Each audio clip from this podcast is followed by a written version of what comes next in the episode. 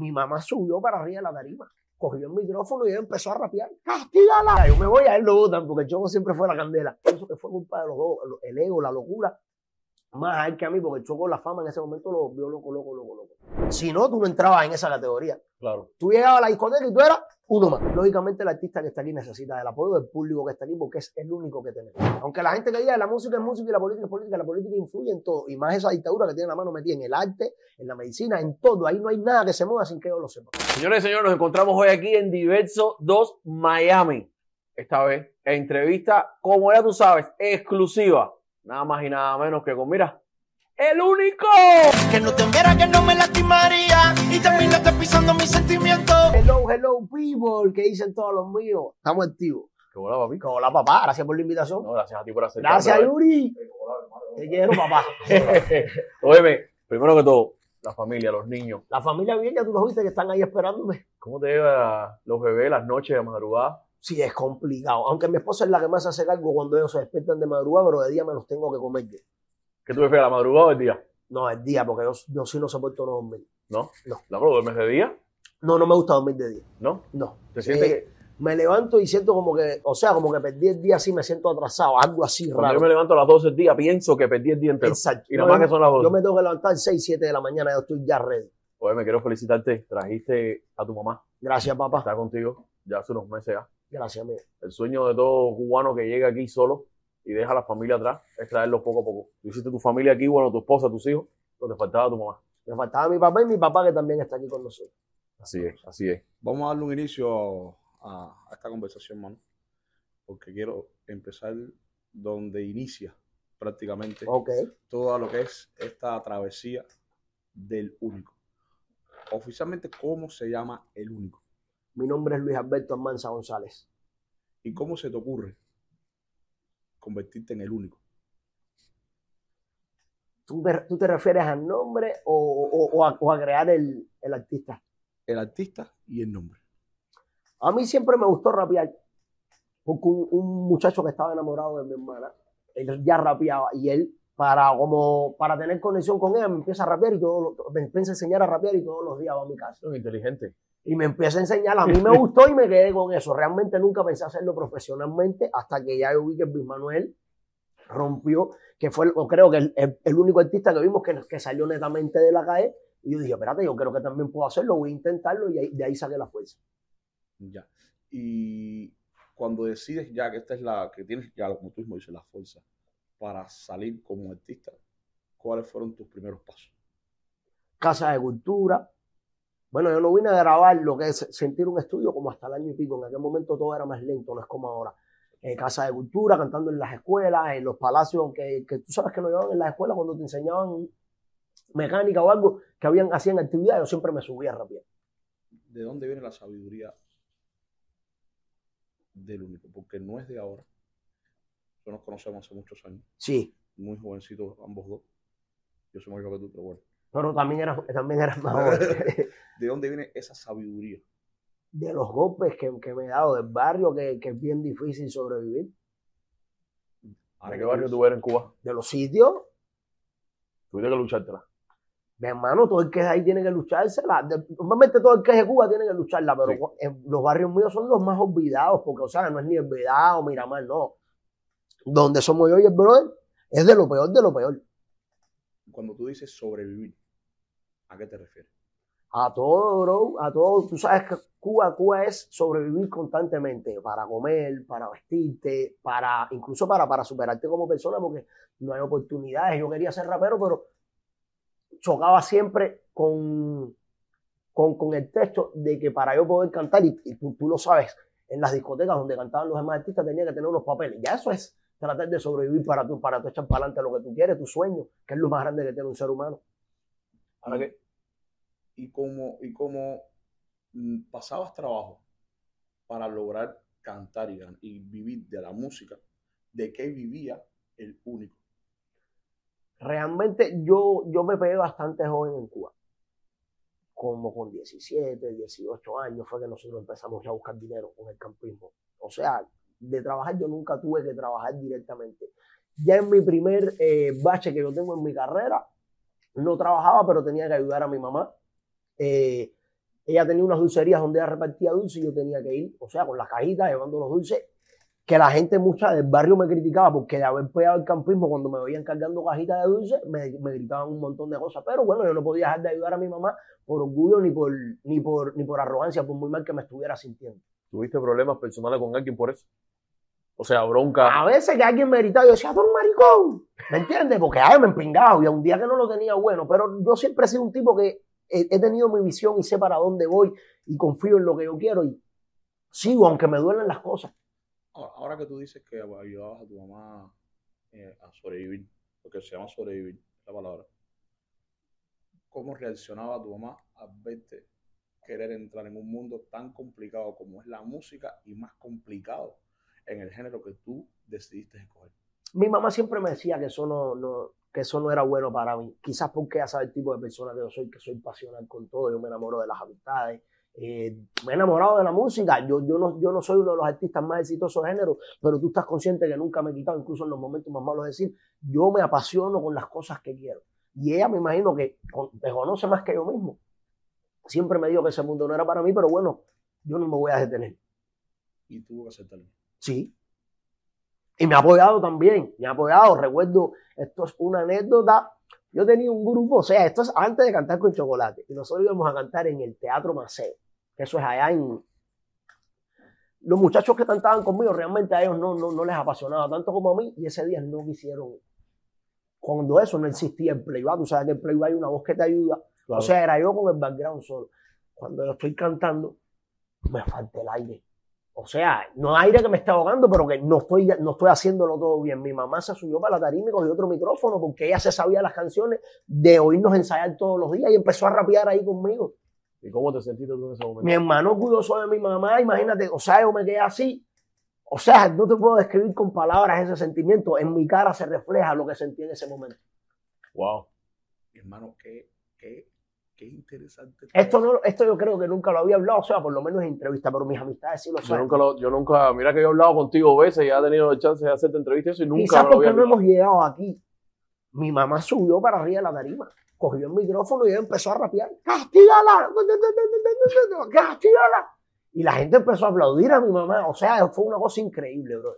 No te jodió ella después, tú vas que me voy a pegar más que No, tú. no, no, no, no. Mi, ma- mi mamá, ella, ella, es, ella es una persona de una, de, un- de una personalidad bastante escondida. Ella no, no le gusta nada público. No, no. Ella es bien tranquila. Hermano, viendo todas estas cosas, sabemos que en, aquel- en aquellos momentos querer ser artista, lucir como artista, costaba trabajo. ¡Uf! ¿Cómo hacía el único para lucir físicamente, eh, socialmente como artista? O sea, yo creo, yo creo que, que real, real, fue muy pocas veces las que yo llegué a lucir como artista. Porque hay veces cuando yo tenía que ir a subirme con los cuatro con alguien por ahí, era fulano, préstame el pantalón, vengano, préstame los zapatos. Historias que- reales de muchos. ¿Eh? Historias reales de muchos. Yo tengo mi amigo Joelce en Cuba que él siempre me prestaba la ropa para yo ir a cantar. Y cuando tenía que hacer un video, como él tenía sus prendas y eso de oro, él me las prestaba para que yo luciera un poquitico más próspero. Pero nada, eso era mío. No, qué fuerte. Nada, eso era mío. ¿Cuán- en, en qué momento de tu carrera llega, eh, eh, eh, entra el punto donde ya no necesitas? A ver, la ayuda de las amistades siempre son bienvenidas. Ok. Pero ¿en qué momento tú dices, ya, estoy libre, me puedo comprar mis cositas o no me hace falta? Quizás a lo mejor, a ver, eh, una ayuda de un amigo uno nunca se siente mal, pero al final uno tiene como que, no, yo, yo puedo, yo quiero Y tú, tenerlo. tú- tú también quieres devolverle a esos amigos que te Exactamente. han ayudado. ¿En qué momento de la carrera del único, en esos comienzos, llega, llega ese punto donde No, no, dices, eso, ahora eso- soy yo. Eso para mí llegó aquí. Después de no más mentiras, es que yo vengo a, a- a saber lo que es dinero realmente.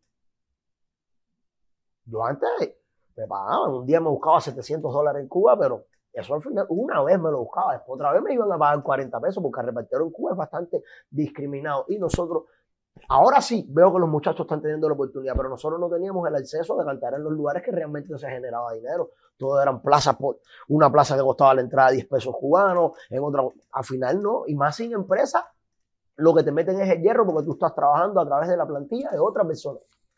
Ahora que dices plantilla, te iba a preguntar ahorita, pero rápido cambiamos de tema. En esos comienzos tuyos, donde tra- eh, cantaste en algunos lugares, ya tú no tenías papeles ahí todavía de plantilla. No, nunca no, yo nunca tenía- llegué a tener empresa. Nunca en Cuba. No. ¿Y cómo, y cómo, y cómo se podía cantar si supuesta- supuestamente para ellos tienes que pasar una audición, ellos son los que te tienen que aprobar y todo eso? En Cuba se usa que hay un viejito trovador que quizás no está trabajando, pero él sí tiene empresa porque a él sí se la dan. Entonces, tú trabajas a través de la plantilla de esa persona. Ah, tú eres el que ya. vas a cantar, pero Ya. dicen que el que va a trabajar es esa persona. Ya, ya, ya. ya. Esa persona te cobra un porcentaje por, por prestarte los papeles. Claro, te, te va a hacer el favor para que tú subas. Ya, bueno, ¿cuánto Pero bueno, a yo lo dejo claro para que la gente sepa. Claro. Hermano, eh, ¿cuáles fueron las primeras agrupaciones sólidas en Cuba que dijeron necesito de tu talento? Porque hubo un momento que se regó en las redes, en, en las redes no, en las redes de la calle. Que Sí, en Cuba, en las farándulas. en las farándulas de que tú ibas a ser parte en un momento de la agrupación de los cuatro. Se regó mucho la bola cuando sacaste, se compra cualquier pedacito Sí. de oro y demás y demás. ¿Cu- ¿Cuáles fueron las- esas agrupaciones que te dieron la mano y las que nunca miraron hacia donde tú estabas? Bueno, realmente el único que me brindó la mano cuando yo lo llamé por teléfono fue Ojito. Todos los demás artistas, cuando yo quería colaborar con ellos, me decían que estaban ready para la semana que viene. Y la semana que viene, cuando lo llamaba, era la otra semana que viene. Y, o sea, yo me fui ascensionando y dije, oye, lo que tengo que hacer es mi vuelta solo, bro. Y ahí es donde aparece chocolate o chocolate. No, ya, ya, ya eso fue después de separarme con Chocolate. Eso dice, ¿cómo ustedes ini- cómo inicia esa relación tuya de chocolate y por qué ustedes, siendo tan unidos, se separan? Nosotros comenzamos, el Choco un día me empieza a rapear algo en el pre. Me dice, mira, ah, yo le digo, eso lo escribiste tú. Me dice, no, sí, esto son cosas que yo tengo, ah, no sé qué. De ahí nos conectamos más, yo me voy del pre. Y a él después creo que lo votan. O sea, yo me voy, a él lo votan, porque el Choco siempre fue la candela. y a él lo votan. Pero él había hecho muchas conexiones con esta gente allá en Mantilla, con Jerry, Adoni. O sea, ya, ya, yo no, yo cuando eso todavía no había ni podido grabar eh, fí- eh, físico- algo físico. Algo físico. Y él me dice, yo tengo oportunidad de hacer cosas, Tito, vamos a unirnos y vamos a empezar a hacer música. Así es como nosotros comenzamos a hacerlo. Íbamos para Mantilla, grabamos en casa de Jerry, con Juli Robbie, el Linfa, toda la gente que nos ayudaron en ese momento. Empezaron como, Cupido. empezaron como dos artistas independientes que se unieron por un tiempo o desde el principio la idea fue eh, Gracias, papá, sí. hacer un dúo. Gracias. Sí, la idea era hacer un dúo. La idea era hacer un dúo. Yo hasta ese momento nunca había cantado solo. Ya.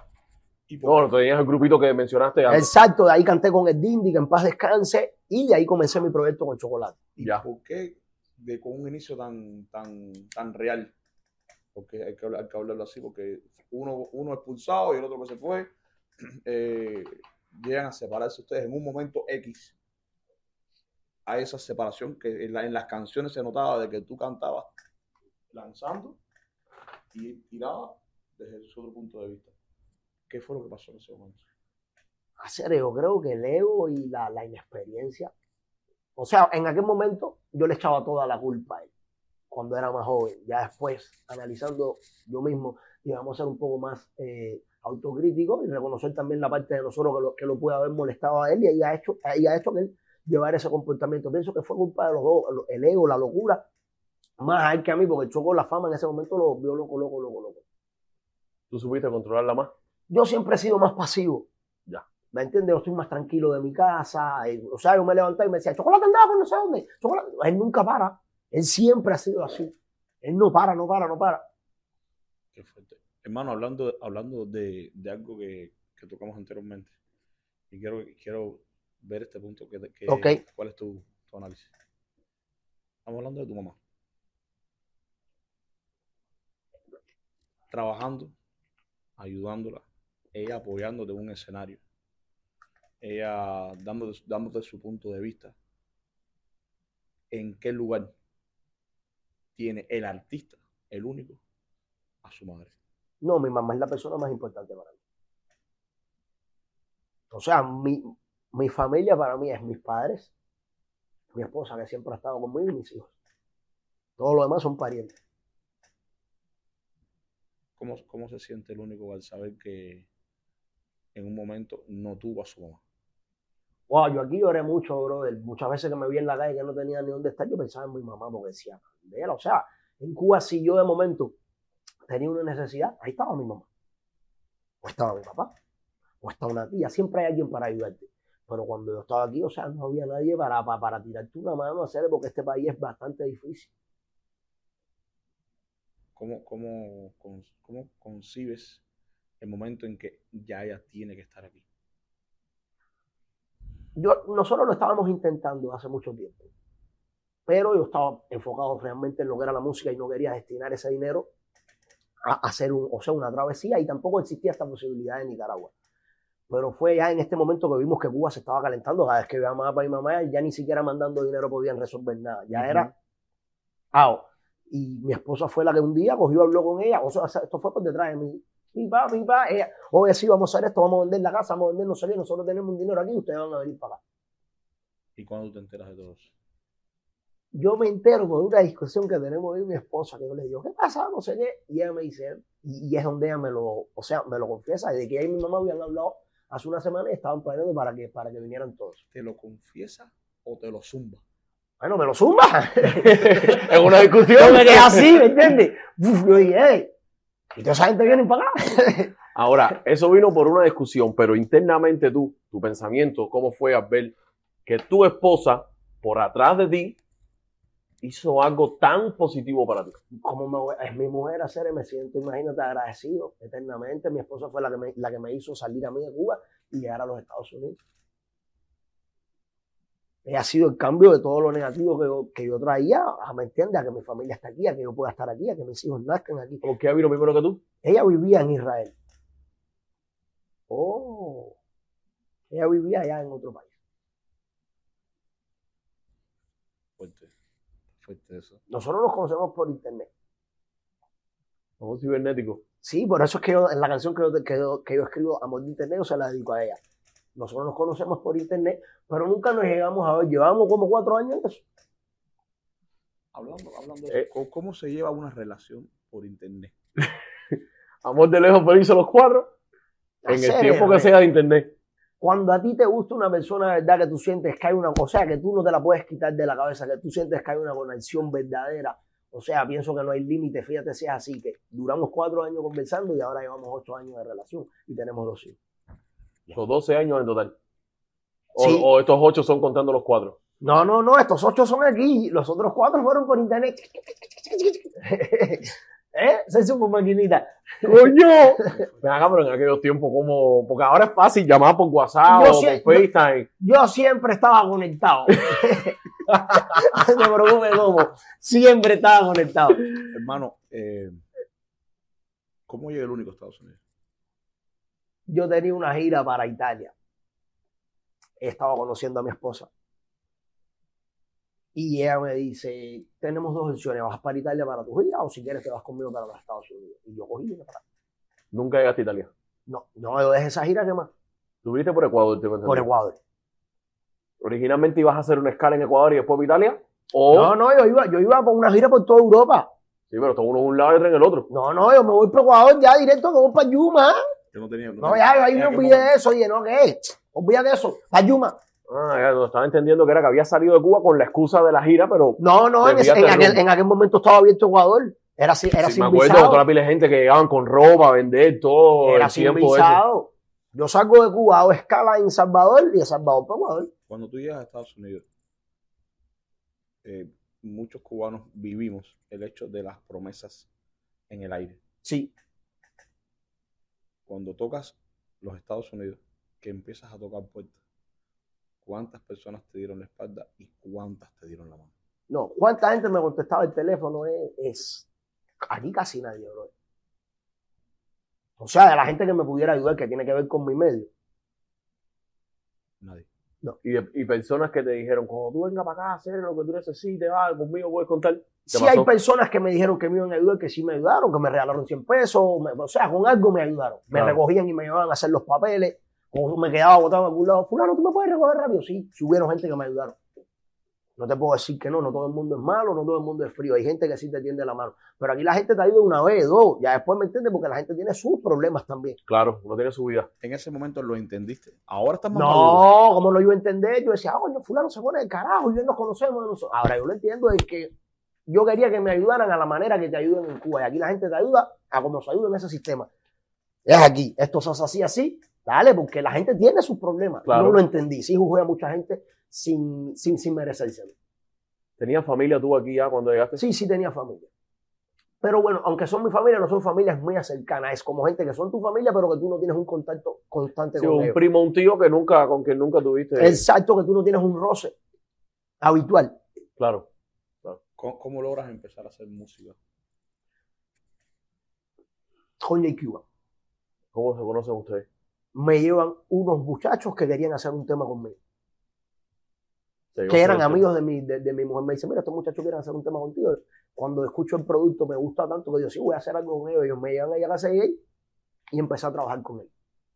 Es con quien más has trabajado aquí. Con el único que yo he trabajado. Ya cuando yo me he salido del plato ha sido eh, que he ido, he ido a hacer una colaboración a casa de Cons, con Jerry, pero Ajá. mi base central es la Red Studio.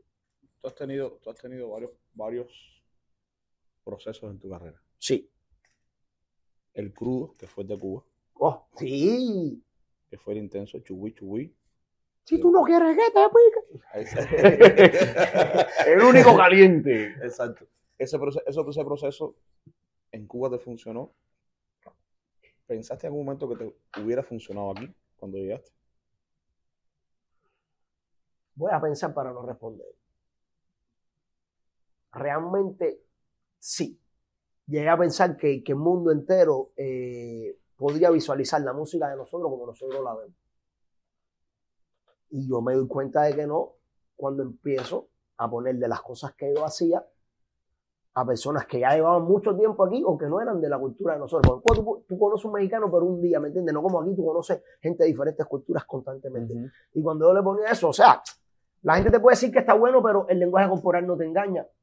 Y yo cogí, me quedaba así y miraba y veía que realmente no, que no, le, no les gustaba lo que, lo que estaba sucediendo. Y yo, no, yo tengo que reiniciarme, bro. Y ahí salió Este estilo nuevo que yo estoy trabajando ahora. que surgió con la canción. No, no salió con no más mentira. Ya yo venía haciéndolo, pero todavía me faltaba seguridad. Porque cuando se lo mostraba a muchos de mis amigos, me decían, sí, hacer, pero yo soy un trozo tan fake. Yo decía, ¿tú crees hacer? Sí, hacer. De hecho, incluso después de pegar no más mentira, hay un amigo mío que él me reconoce y me dice, hacer, yo no te había dicho nada, pero cuando tú me empezaste a poner eso al principio, yo lo sentía full la cantidad. Y yo me quedo así, digo, hacer, y di tú que él me hubiese dicho eso y yo le hubiese hecho caso. No hubiese Están nunca. acostumbrados a verte con la agresividad que tú cantabas los Todo temas. el mundo, cada vez que yo intentaba mostrarle algo diferente, me decía, sí, pero a mí lo que me gusta es cuando tú ¡ah!". Y Porque, entonces, po- porque que es, es lo que estábamos hablando. El hecho de que tú venías de un género, el género del reparto. sí, claro, y crudo. Y el, Sí, el, el- real, el que, más que agresivo. el que se toca en las calles, el que, el que demuestra la realidad de la juventud cubana de aquel momento, del barrio, lo que era el barrio como tal, que el que tenías que comprar el pan duro, el que tenías que luchar el, el peso, lo que estabas hablando de la ropa, eso. ¿Cuándo surge la idea de no más mentiras? Hacer, oye, va a parecer que es mentira y que yo quiero vanagloriar a mi esposa, pero es que ciertamente ha sido tan importante en mi vida que es la que me dice, papi, tienes que cambiar el estilo. Yo le digo, ¿tú crees, mami? Me dice, si tienes que cambiar el estilo. No, mami, pero es que la gente no me lo va a cambiar porque la gente está acostumbrada a este personaje. Y me dice, olvídate de eso. Mira a Anuel lo que cantaba y mira lo que estaba cantando ahora. Al principio era un trap bien crudo, después empezó a cantar, ella quiere beber. Yo dije, es cierto. Y fue que decidí hacer No Más Mentiras. ¿Cómo asimilaste el resultado? pa, una serie que te... es una explosión de emociones y es, wow, Lady. Porque yo pensaba, yo cuando la compuse sabía que iba, que yo iba, que me iba a sacar del bache. Yo dije, con esta canción tú vas, pero yo pensé que lo que me iba a dar era la oportunidad de poder colaborar con los muchachos que estaban sonando en aquel momento, que era el Camel, el Tulo, el Chocolate, que estaban calientes, y yo apagado no quería llamarlos para hacer una colaboración. Porque entiendes cómo funciona. No por ego, no por ego, sino porque yo entiendo, porque yo he pasado por ese momento en Cuba, que a veces cuando tú estás en tu vuelta, virar para atrás. Yo dije, no, me voy a ponerme a la par y entonces ellos puedan que, que colaborar con, para, conmigo. Para ellos también sea un negocio. Claro. Pero cuando yo vi que era todo el mundo con no más mentiras, que era el palo del año, hacer la emoción fue increíble. ¿Cómo llegó a ti la oportunidad del remix de No Más Mentiras? Jacob, Micha, DJ Cons metido también ahí. Jacob me pasa un mensaje y me dice, oye, felicidades, bro, me encantó el tema. Eh, llámame si quieres llevarlo al siguiente nivel, estoy ready para colaborar. Yo soy bien celoso, no sabía que era el único tema que yo tenía. Llamo a Cons y le digo, mira, Jacob me está llamando para hacer esta canción y me dice, es una buena oportunidad, te va a limpiar bastante la imagen, la gente, o sea, te va a ver colaborando con los artistas que ya son élite. Y yo le digo, sí, pero no quiero que la gente piense después que la canción es solamente de Jacob. Sabes que el artista grande siempre se come más pequeño. Y yo le vamos a buscar otro artista más para equilibrar la cosa. Y él me dice, tranquilo, voy a llamar a Micha. Y el con es el que busca a Micha. Mm. ¿Crees que tuvo más resultados la original o el remix? Por números, por números, yo pienso que el remix, Jacob tiene mejores plataformas, tiene más suscriptores que yo, tiene más oyentes en Spotify, al igual que Michael. Pero en, en el gusto personal, por lo que me dice la gente en la calle, le gustó más la versión original. Actualmente 2022 finales. ¿Qué tiempo llevas acá en Estados Unidos? Eh, casi ocho años ya así. Casi ocho años. Actualmente, ¿tienes alguna diferencia con algún exponente de género? Tú dices de, o sea, personal, no, personal no, yo tengo mi beef con la gente, pero yo no, o sea, yo no tengo tanto ego como para odiar a la gente que lo odio, que no lo soporto, no. ¿Y musical? Musical hay gente que sí tiene sus diferencias conmigo, pero ni yo mismo he entendido en qué momento esa gente se volvieron mis enemigos. Como por ejemplo. Mira, uno que una vez yo le tiré al Tiger y después salió hablando mal de mí fue Jordano de los Papis, que yo no entendía, porque él, eh, o sea, se expresaba de esa manera de mí cuando yo fui el que lo ayudé cuando hice la colaboración del barbero. Entonces decía, yo te ayudo a ti, tú estás defendiendo a otro tipo para tirarme a mí. O sea, no entendía nunca eso. Eh, otras diferencias que he tenido aquí con el zurdo, que también lo tengo en su lugar. Ya, Todo bien hasta ahí. Ahora, en Estados Unidos, llega el 11 de julio a Cuba. Mm. Sale el único Explotadísimo en las redes. en redes. Ese- eso es un video que yo tengo guardado, que yo, yo lo tengo como un tesoro. Yo lo tengo en iCloud guardado. coño, te lo agradezco, brother. O sea, no, no simplemente, sino por cómo me hace sentir que me digas eso. Lo tengo guardadito ahí de toda la vida. Eso es un momento porque fuiste uno de los artistas que más sentimiento les puso a aquel, le puso a aquel. ¿Qué sintió el único emotivamente con esta situación? Pensé que íbamos a ser libres ya. Yo lo sentí, yo dije, ah, ya, ya, ya, ya, ya, ya, ya somos libres, ya somos libres, lo que quedan son horas. A mí me pasó lo mismo por la mente. Yo lo pensé, yo me metí, de- o sea, desde que Cuba empezó a salir para la calle, yo me metí como dos días enteros sin dormir. Si que me quedaba dormido 30 minutos y me volvía a despertar, atento a lo que estaba sucediendo en las redes. Hasta que veo un momento de que aquí sí la gente estaba compartiendo, pero que no había un movimiento como de- internacionalmente que el mundo se enterara de lo que estaba pasando en Cuba. O sea, como que estábamos pasando desapercibidos. Y fue cuando dije, no tenemos que ir a cerrar el palmetto para que todas las cadenas, o sea, todas las cadenas de televisión nacional sepan lo que está sucediendo en el país. Que por lo menos si no nos van a ayudar, que el mundo entero se entere que Cuba está en la calle. ¿Nunca pensaste que podían ir presos por cerrar el Sí, palmero? claro que lo, no, de- yo siempre lo pensé, pero no estaba seguro. Después la gente me dijeron, legalmente podían haberte levantado en peso. Ajá. Porque tú cerraste un interestatal y no sé qué. Y yo, oh. Mira, ahora, ahora que tú dices, ahora que tú dices eso, y, y quiero tocar este punto, muchas personas se han adjudicado el cierre de Palmetto como propio, porque lo han expuesto en redes y demás y demás. ¿De quién es la idea inicial de todo el mundo sabe que esa idea fue mía. Y, lo- y no lo digo con arrogancia, lo digo con humildad, pero es la verdad. Ustedes fueron, me acuerdo, primero para un. Yo le escribí a mucha gente incluso antes. Una voy a decir nombres porque yo no quiero ensuciar a nadie. Gente que volá, tenemos que hacer esto, tenemos que hacer esto. Y la gente lo que me decía, sí, hacer, pero si quieres hacerlo, hazlo tú. Figuras públicas. Sí, claro. No voy a mencionar nombre. No, ¿me entiendes? Para que no me, no voy a mencionar nombre, no quiero. Ven acá, después de eso, la carrera del único se ve empoderada o se ve eh, como mismo estaba.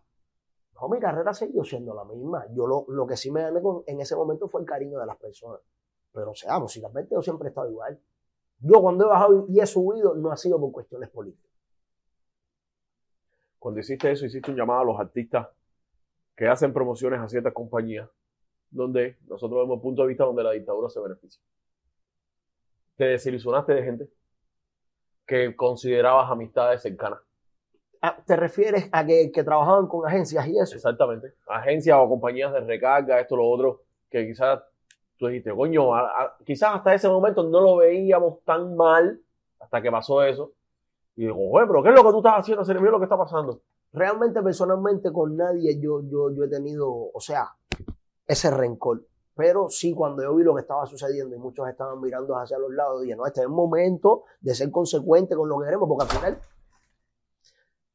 los artistas no es que hablamos por la libertad de Cuba simplemente por la gente, hablamos porque queremos ser libres también Claro. nosotros. Claro.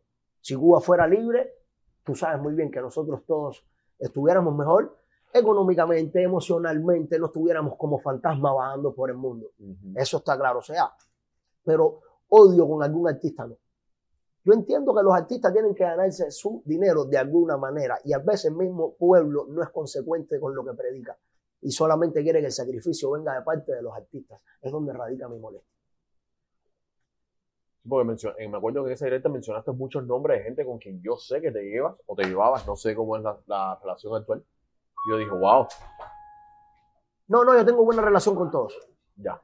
Ven acá, No, eso es bien importante. ven acá, a raíz, a raíz de, de, de todo esto, de todo esto, ¿dónde se vuelve a empoderar el único? ¿A qué te refieres? Sentimentalmente, socialmente, musicalmente. O sea, socialmente, cada vez que yo veo al pueblo de Cuba en la calle, a mí me entra una felicidad que es, que es cuando yo me activo de verdad en las redes, que tú me ves que yo las cojo, que es mi música, es, es eso. Y no porque yo necesite la aprobación, el cariño de nadie, es porque yo lo siento de verdad en el fondo de mi corazón. Y entonces, en ese momento, mis redes son para la gente, porque por privado me escribe y me dice, único está pasando esto, y yo no los puedo dejar ahí solo. Tengo que estar ahí con- eh, to- todo el tiempo ayudándolos. Y musicalmente, yo siento que yo nunca he perdido el empoderamiento, brother. Yo este año decidí hacer una música diferente porque quería alcanzar nuevos horizontes. Sentí que habías tocado ya con el techo de reparto y que, que iba a salir otro éxito como uno más mentira. Ya sabía la vuelta que iba a Houston, eh, Tampa, sabía. Entonces, por eso es que me, me has visto que he utilizado otros colores en mi música actualmente. Y pienso seguir trabajando eso a la par de reparto para no dejar tampoco abandonado a mi público cubano. Ahora, los movimientos. ¿Te has sentido censurado por promotores, clubs y demás del medio? Sí. Sí, sí, censurado no.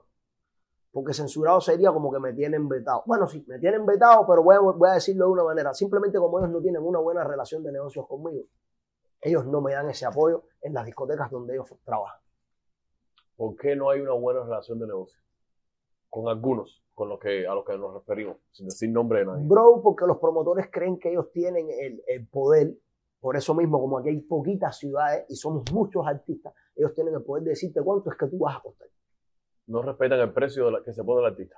No, y, y- no es eso, porque hay artistas que quieren pedir más, que, más de lo que merecen, pero si yo siento que lo que yo pido es, entra en el plano donde tú también vas a ganar dinero y yo voy a ganar, o sea, págame.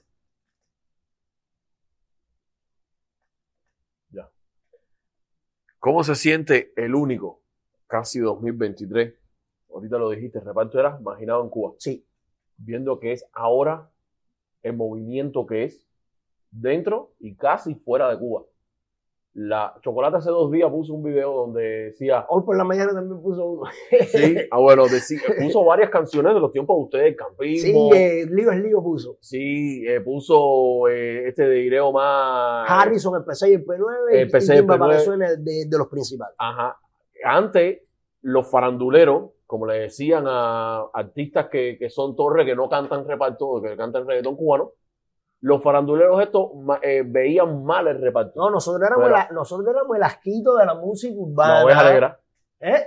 Yuri lo sabe. Nosotros éramos el asquito de la música urbana y menciono a Yuri y te doy el respeto aquí en vivo porque es de los pocos proyectos que, que me dio la oportunidad de hacer un concierto sin yo ser un artista élite.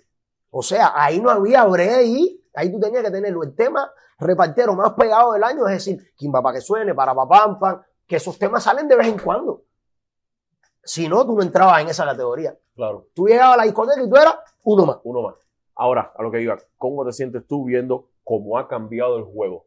Me siento contento porque al final se logró lo que nosotros queríamos. Y a la vez un team de molestia que siempre lo manejo porque yo entiendo de que la gente va a cantar lo que está pegado y que ellos no van a decir, yo no quise, ellos no son consecuentes con sus actos. Antes les daba asco, ahora les priva. Y son los que más se montan en los remis de los chamaquitos. El otro día, Yuri Kimi le preguntó algo. Y quiero ir por esa línea que tú vas de un poco de molestia y que la gente escucha lo que quiera. La famosa frase de que Miami es el cementerio de los artistas.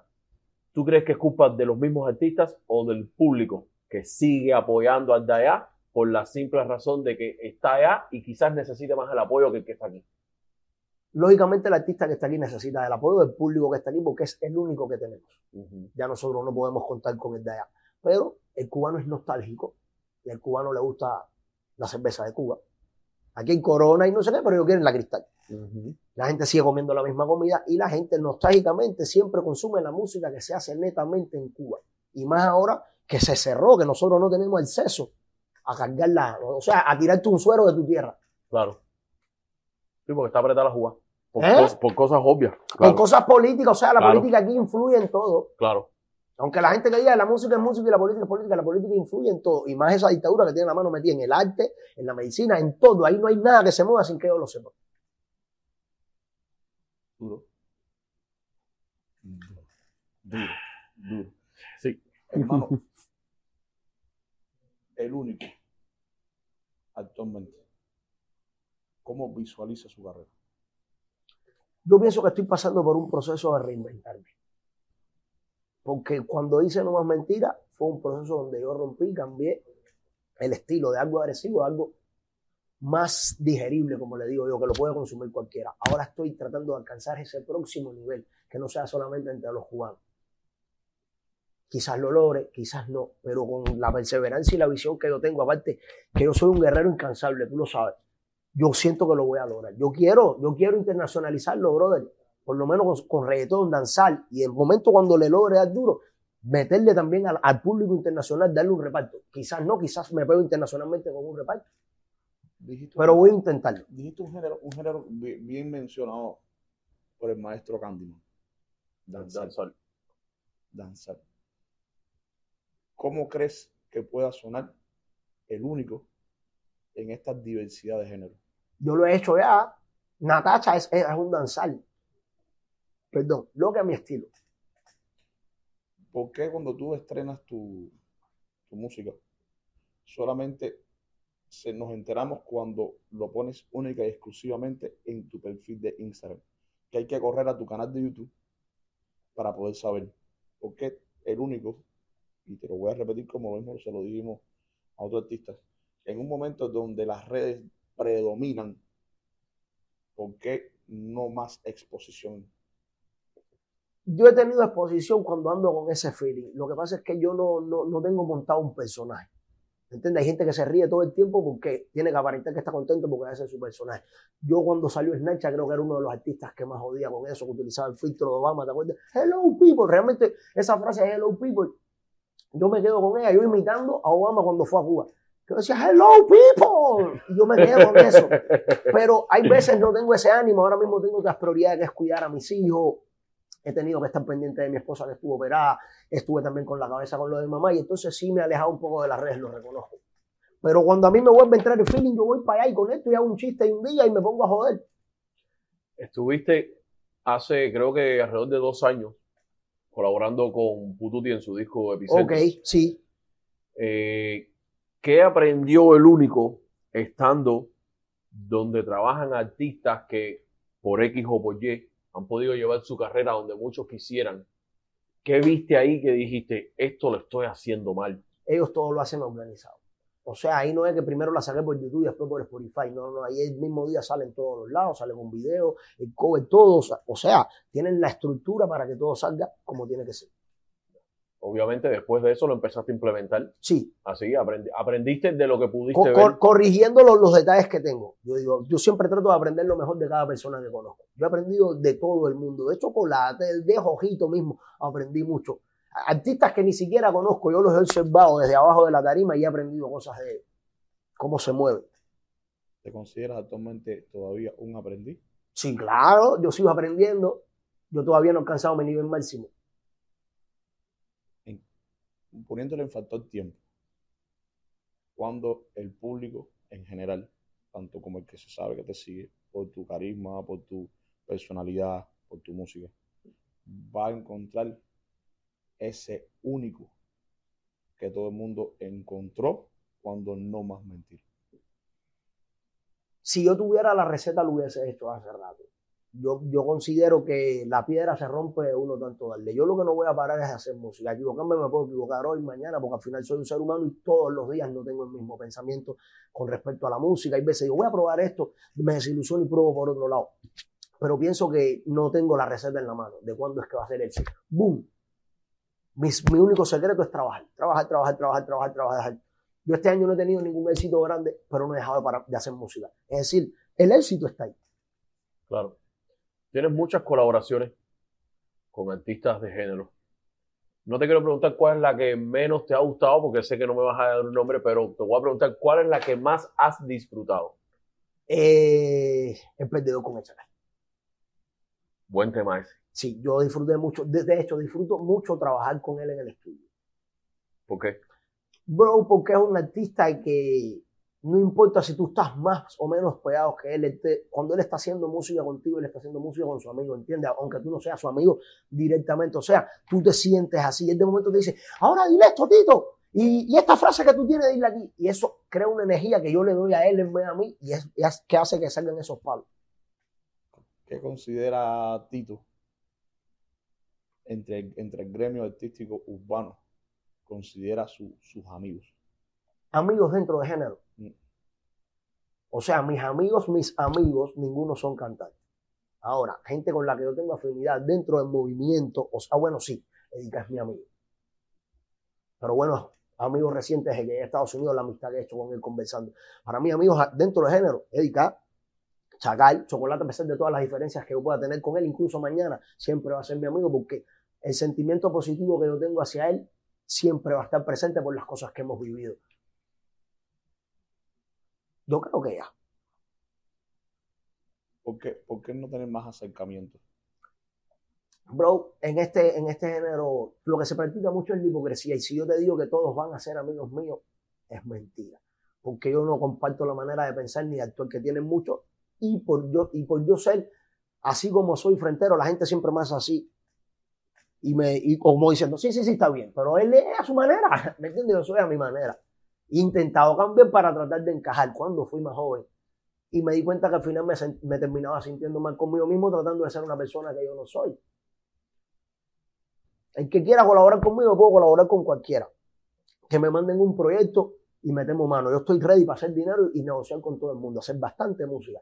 Ya amistad ya es algo bien difícil.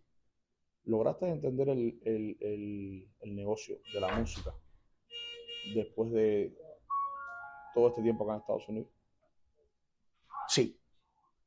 En el momento, todo, todo ese momento que yo estuve bien, bien, bien apagado. O sea, que la gente quizás ni se acordaba de que había un artista que se llamaba Luis.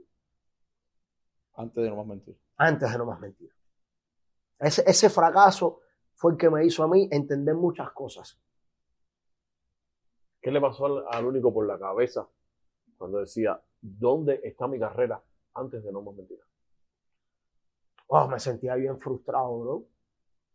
Bien. ¿Te arrepentiste en algún momento de venir para acá? Sí, algunas veces. No te puedo decir que no. Sí, lo sentía, pero de momento me quitaba eso de la cabeza y decía, vamos, que vinimos a sernos grandes, vamos a seguir, vamos a seguir. Es duro. ¿Cuáles, cuáles, cuáles, cuáles fueron, cuáles fueron esos, esos momentos donde el único dice, me voy a dar por vencido? No, yo nunca he dicho que me voy a dar por vencido, ciertamente. Yo me he deprimido hasta tal punto que no he salido del cuarto, he llorado y he estado solo. Pero decir que me voy a quitar, no, nunca, nunca. A mí la gente es la que me ha dicho, quítate ya. Y yo he dicho, no, yo no me voy a quitar. ¿Cómo le voy a decir a mis hijos mañana? No, tu papá fue artista. Me van a decir, ven acá, papi, pero tú fuiste artista. ¿Por qué O sea, lo ¿qué mensaje les estoy mandando yo? Que Claro. algo que a mí me ha apasionado tanto que le he dedicado desde los 14 hasta los 31 años y me voy a quitar simplemente porque en algún momento fracasé. ¿Qué persona aquella fue la que te dijo, quítate? Oh, en, en- en algún momento hasta mi mamá una vez me lo dijo. Me dijo, papi, pero ya no. Y yo le dije, no, mamá, no. No hay para atrás. O sea, yo no pudiera vivir si, si, si le digo a la gente que me rendí. ¿Cómo yo salgo a la calle y camino con mi, con mi cabeza alta? Te voy a hacer una pregunta interesante, bro. ¿Vive actualmente el único de su música? Netamente de mi música, no. No. Yo sí sigo cobrando mi cheque de YouTube, sí me sigue entrando lo de mis plataformas digitales, ASCA, de vez en cuando me cae un concierto y ahí raspo mi menudo, pero no, netamente no. ¿Qué hace el único mientras tanto? Mi esposa es el otro sostén que, que- que yo tengo para, para ayudarme en, en ocasiones. Son 12 años. ¿Sí? Cuatro por internet y ocho físicos. Son Cuatro digital, ocho físicos. Son 12. Son Ella, 12 ta- años. ella también te apoya en que si tienes Sí, que quizás sí. una producción y no tienes el Siempre, el, dinero el algo, ella video de la encubierta me lo pagó mi mujer, el video de Coge lo puro y sin corte, que fueron un fracaso. O sea, la encubierta no fue un fracaso porque se pegó aquí en todos los juegos. Yo me acuerdo de esa. Pero Coge lo puro y sin corte sí fue un fracaso y ese video me costó 1.500 dólares. Y fue un fracaso. ¿A qué, a qué tú le llamas? Fue un fracaso. Cuando no sucede nada con eso. Cuando tú inviertes un dinero en algo y no regresa, tú ahí te guayaste. Cuando no recuperaste el dinero de todo, entre Claro, tú- producción, video, Tú te, gasto tú de te esto, guaya- gasto de lo tú otro. te estás guayando, brother, porque tú estás afectando tu economía, que ese dinero realmente te hace falta para otras cosas. ¿Con, con quién distribuye? Con One RPM y con TuneCore. Te, da- te dan buen resultado. Sí. Eh, One RPM realmente no estoy seguro. Voy a ser sincero, no estoy seguro. Pero continúo con ellos. No estoy firmado con ellos, simplemente los tengo como distribuidora. Distribuyo a través de ellos. ¿Cómo tú escoges si distribuir este tema con OneRPM o con TuneCore? Realmente mi cuenta de TuneCore yo la tenía congelada porque a mí me habían dado un adelanto y hasta que ese adelanto no se pagara con los ingresos de las canciones que estaban ahí, no me lo devolvían, me lo devolvieron hace poco. Pero TuneCore realmente yo siempre que analizo los números a mí me genera mucho más dinero que OneRPM. Incluso en TuneCore yo no subo canciones desde el 2019 y aún así me sigue generando más dinero que OneRPM. Ya. Ven acá, que al, al- al tema de la distribución y demás, ya dice que estás, estás distribuyendo con ellos.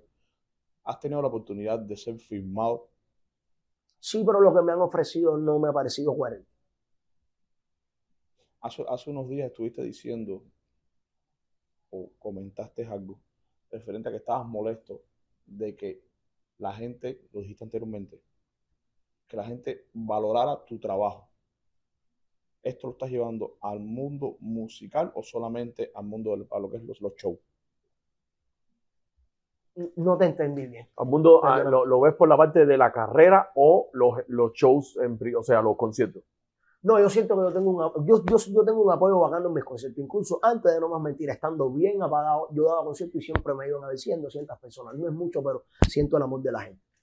Ya, no, Ahora, lógicamente, yo no estoy tan caliente. Siempre hay, o sea, puede haber una mesita vacía, puede que no esté tan lleno, pero yo siempre siento el amor de la gente. Y aparte, con el respeto que me tratan cuando me bajo de la tarima.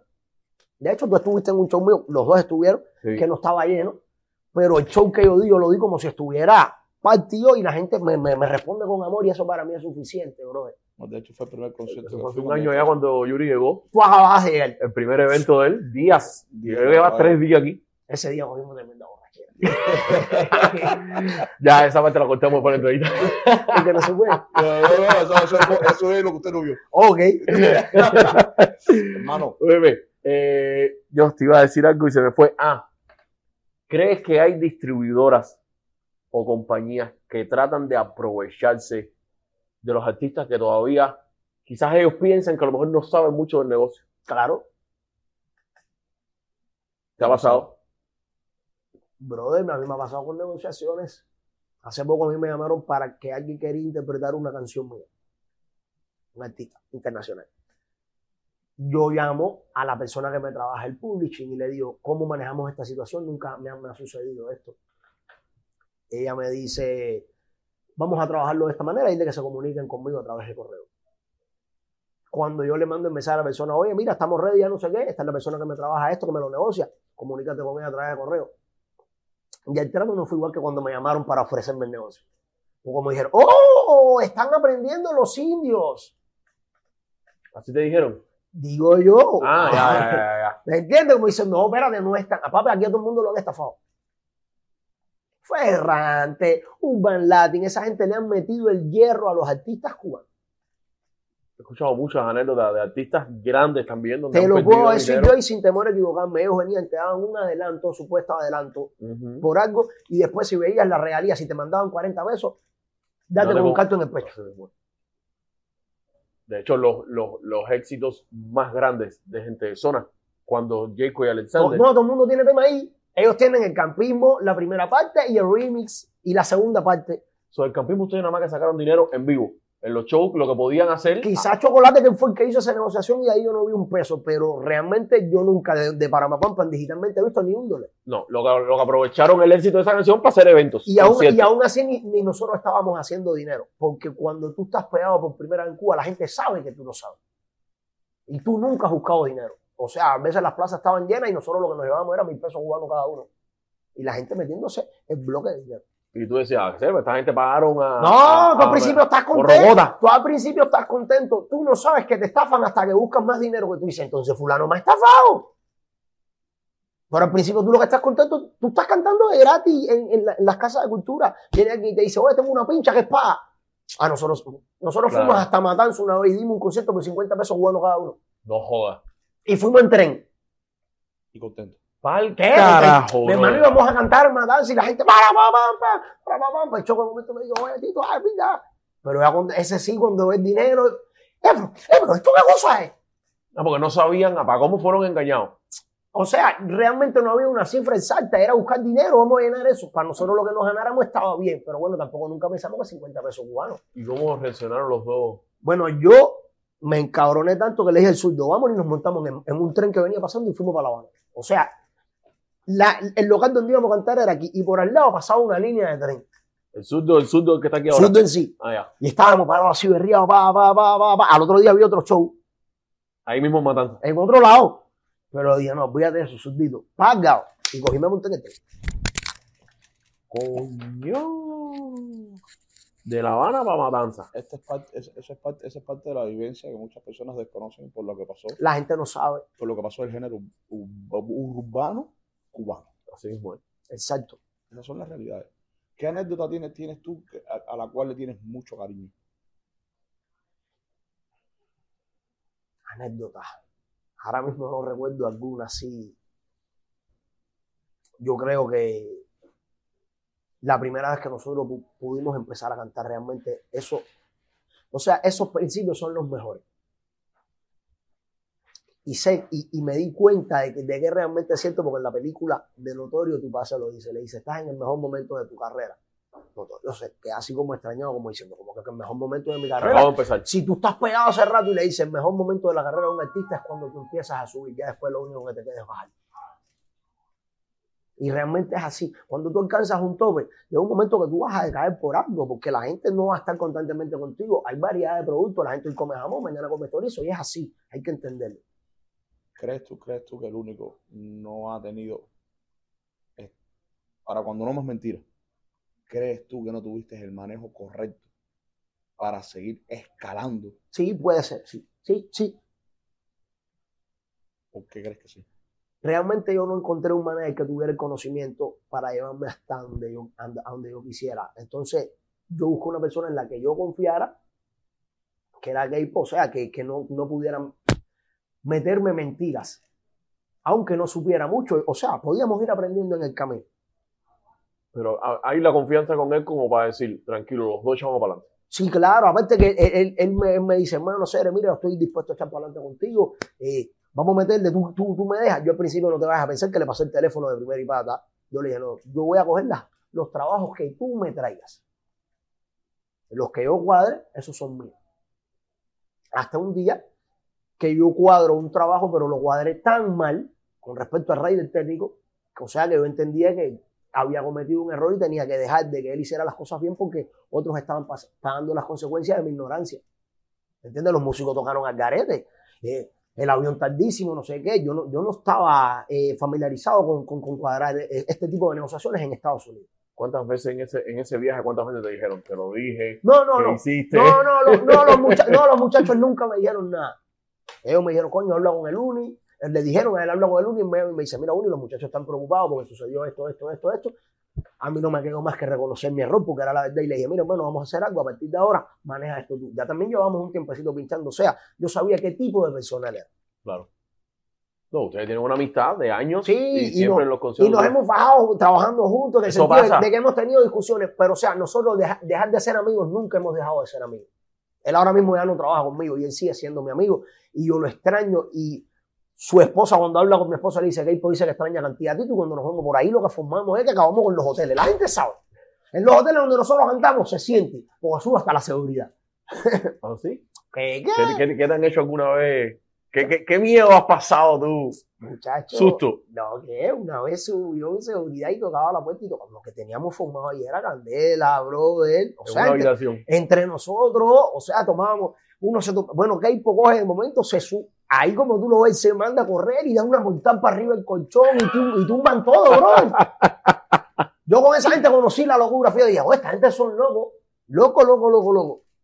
Pero todo, el Dani, el Dani, mi baterista, el Pito, el Piki, todos los muchachos son locos. O sea, nosotros tenemos una energía que cuando nos juntamos se cae el hotel. Coño, ok, pues tú que te ves tan tranquilito, serio. Ah, él, él, es el que, él tumba la casa, él tumba la casa. Hermano, ¿qué, qué, qué crees tú de la unión del género?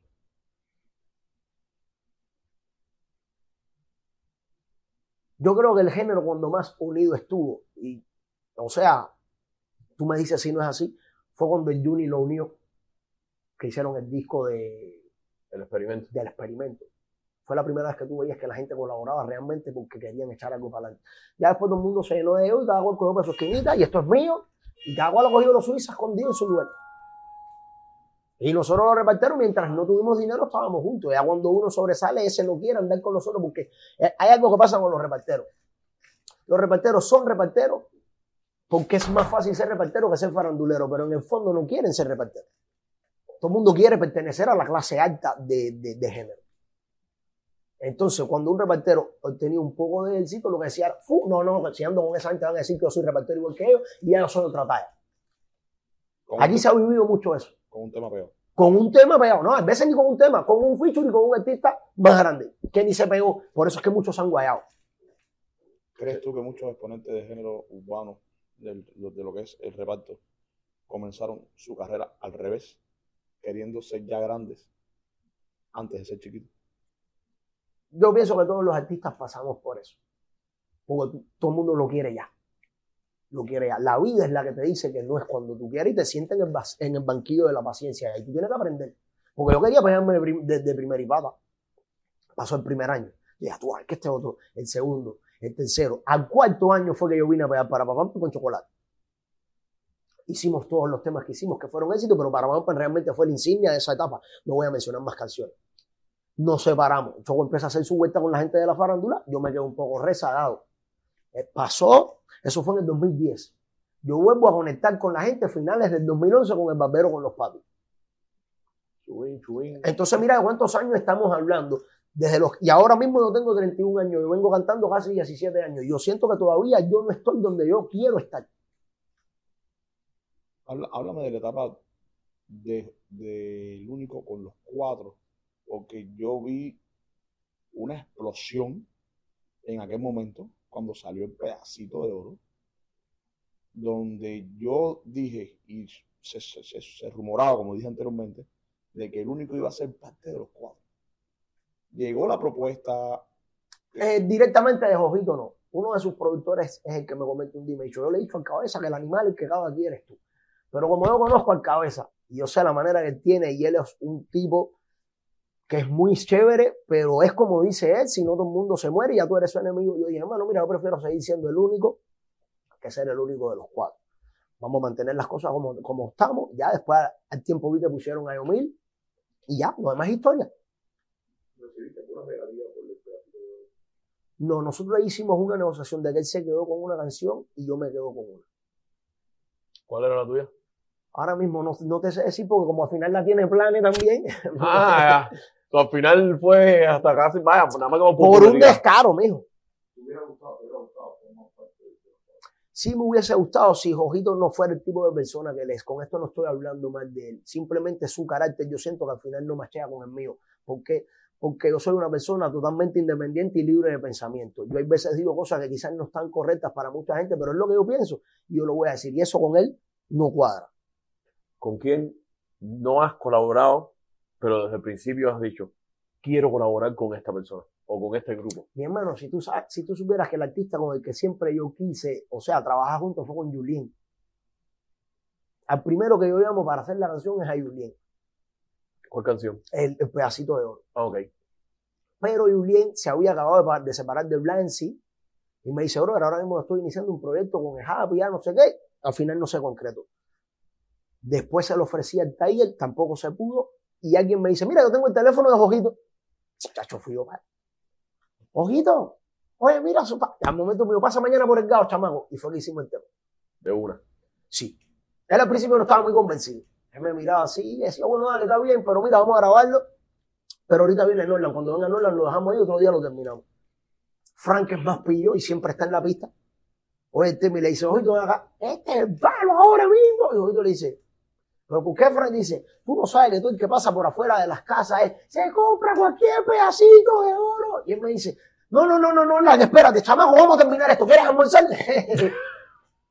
o sea, el cassette cambió en cinco, nada más de Frank cambiar la perspectiva de lo que estaba sucediendo. Ya ahí él se dio cuenta de, de que yo tenía algo y cuando él venía de viaje me decía, ¿qué tienes? Yo, le, yo una vez le digo, oye, tengo un tema que dice, te veo hace rato diciendo, no creo en nadie. Y él me dice, ven para acá que lo vamos a grabar, eran las 8 de la noche. Yo cogí una guagua y fui para allá. Esa fue la famosa canción que se decía que era una tiradera. Realmente, sí, no, es que. Jojito es un tipo caliente, es lo que te estoy diciendo. Él cuando es tu enemigo, es tu enemigo. Él cualquier tema que tú le llevaras, si fuera romántico, él le metió una puya a lo, a lo desigual. Él no Eh, está. ese, ese tema se rumoraba mucho que era tiradera para pa, Príncipe en aquel momento, actual. No, no, yo lo tenía escrito, yo lo tenía escrito ahí. Y él de momento me dice, "Oh, fíjate que yo lo que yo tiro no es ni siquiera para pa, pa, pa- pa el taller. Yo tiro mis puyas, pero general, Cosas de género urbano, como fronteadera. claro. Pero sí, él sí le echa, primero con la izquierda y después con la derecha. ¿Eh? Primero con la izquierda. Eso, eso fue una frase épica ahí. Esa fue la frase, una vivencia. Papas, bueno, sí, una vivencia que se volvió una frase. una frase popular. Oh, así mismo, es, así mismo. Hermano, actualmente, actualmente, ya estamos tocando el 2023 a 10. ¿A dónde va el único? Yo quiero llevar mi carrera internacionalmente y tocar otros públicos.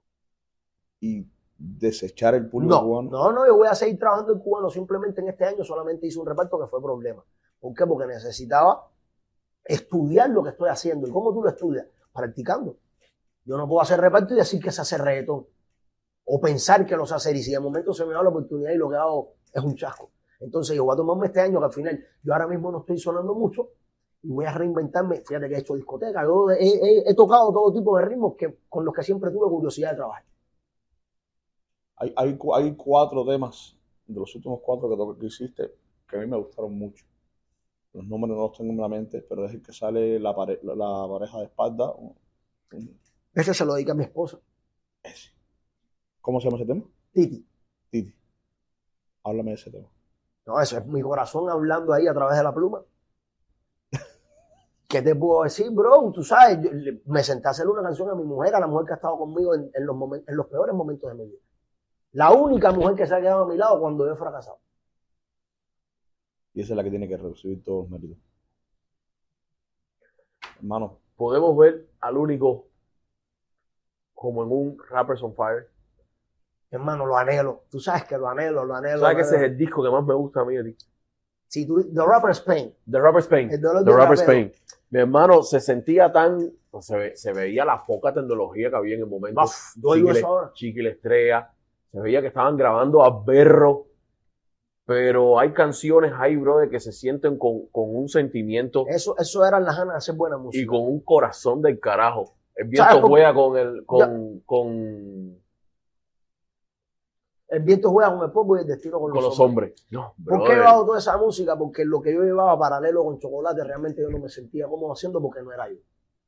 Era un estilo que yo había adoptado porque sentía que era lo que la gente quería. O sea, no me había podido salir de ahí por eso mismo que la gente me decía, no, pero a mí me gusta cuando tú vas. Pero no era lo que yo quería hacer realmente. Eso no soy yo. Tú- cuando tú me conoces personalmente, te das cuenta que esa no es mi personalidad. Entonces, yo para drenar toda esa eh, creatividad que había dentro de mí, haciendo mis discos de reparto con chocolate y haciendo mis álbumes de hijos. Que la gente me decía que yo estaba loco, tú Tito, con el rap ese volviéndose loco, pero era lo que me gustaba a mí, es lo que me gusta, realmente a mí lo que me apasiona es hacer rap. ahora, ¿crees que lo que te apasiona a ti es lo que te da resultado? No, no siempre. No siempre. Mira, yo considero que rapero exitoso que le haya dado éxito es Rajaldo, que lo vemos que está rompiendo en Latinoamérica entera. Silvio que está ahí a la par con él, eh, el B, pero es muy difícil, tú ya después no puedes contar muchos más raperos que hayan sido exitosos. No quiero decir con esto que no sean buenos. O sea, hablo dentro del movimiento cubano. No te voy a hablar de Cancerbero ni de por allá porque no tengo el conocimiento para hablar de esas personas. Pero dentro de nosotros, son muy pocos los raperos que tú has visto que han sido exitosos netamente con rap. Es verdad. Y ahora, tú que te estás reinventando, ¿no ha pasado por tu mente volver a esos inicios? Sí lo he querido hacer. Sí lo he querido hacer, pero no me he decidido porque cuando me he sentado a escribir rap, siento que no estoy dando el 100% de mí. ¿Y por qué? Porque tengo mi mente en otra cosa. Y yo no me, yo no soy mecánico, o sea, yo no me, no hay que hacer esto como si fuera un robot. Yo dejo, fíjate que a esta vez mía me llama y me dice, ¿has escrito algo? Y le digo, mi hermano, llevo como tres meses sin escribir, estoy seco. Y de momento, en un mes solo, yo te puedo hacer más de 30 canciones. ¿Escribes tú tus- tu- tus letras? Yo, yo escribo y también tengo compositores que trabajan conmigo.